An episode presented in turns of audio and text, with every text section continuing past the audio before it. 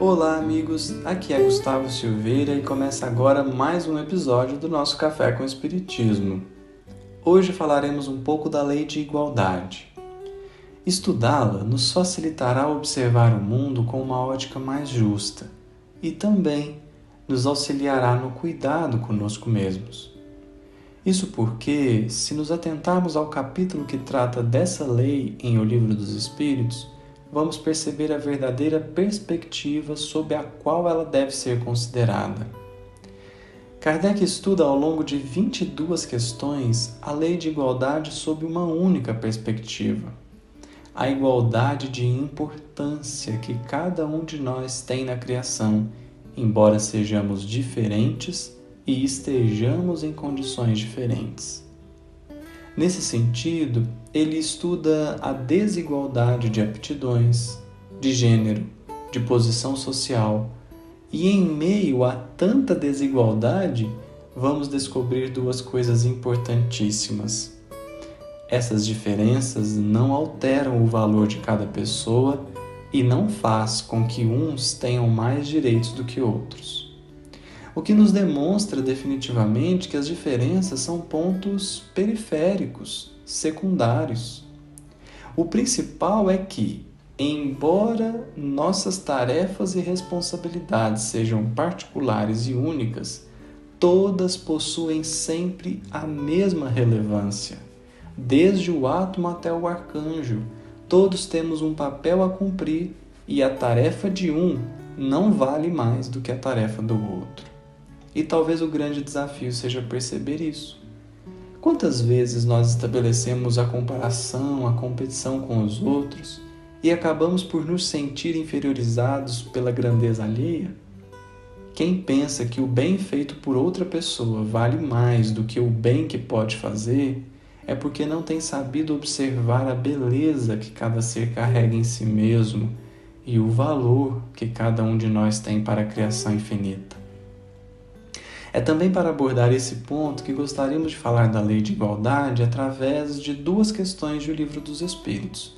A primeira é a de número 803, quando Kardec indagou assim: Perante Deus são iguais todos os homens? E os espíritos responderam: Sim, todos tendem para o mesmo fim e Deus fez suas leis para todos. Dizeis frequentemente: O sol brilha para todos e enunciais assim uma verdade maior e mais geral do que pensais. E também gostaríamos de trazer uma fala dos Espíritos na resposta da questão 804, quando disseram assim: Necessária é a variedade das aptidões, a fim de que cada um possa concorrer para a execução dos desígnios da providência no limite do desenvolvimento de suas forças físicas e intelectuais. O que um não faz, o outro faz. Assim é que cada qual tem seu papel útil a desempenhar. Então, pouco importa se você é homem ou mulher, rico ou pobre, evoluído ou ignorante. Nesse exato momento, na sua condição, Deus deu uma tarefa a você para a qual você tem condições de cumprir. E isso também acontece com todos os seres da criação. Se uns têm mais possibilidades do que outros, é tão somente devido às aptidões mais desenvolvidas, mas isso não o torna mais valioso ou mais importante, porque somos iguais nesse quesito. É também por essa razão que a lei de igualdade se torna uma lei moral. O convite de Deus para nós não é a competição, mas a colaboração, a cooperação. Nesse sentido, a vontade de Deus sobre nós é que, antes de tudo, saibamos fortalecer a melhor versão de nós mesmos, buscando expressar todo o bem que formos capazes e, de uma vez por todas, deixar de querer ser igual a essa ou aquela pessoa. A lei de igualdade nos pede procurar dentro de nós o melhor que tenhamos a oferecer e a compreender que no lugar em que estamos, podemos ser instrumentos de Deus.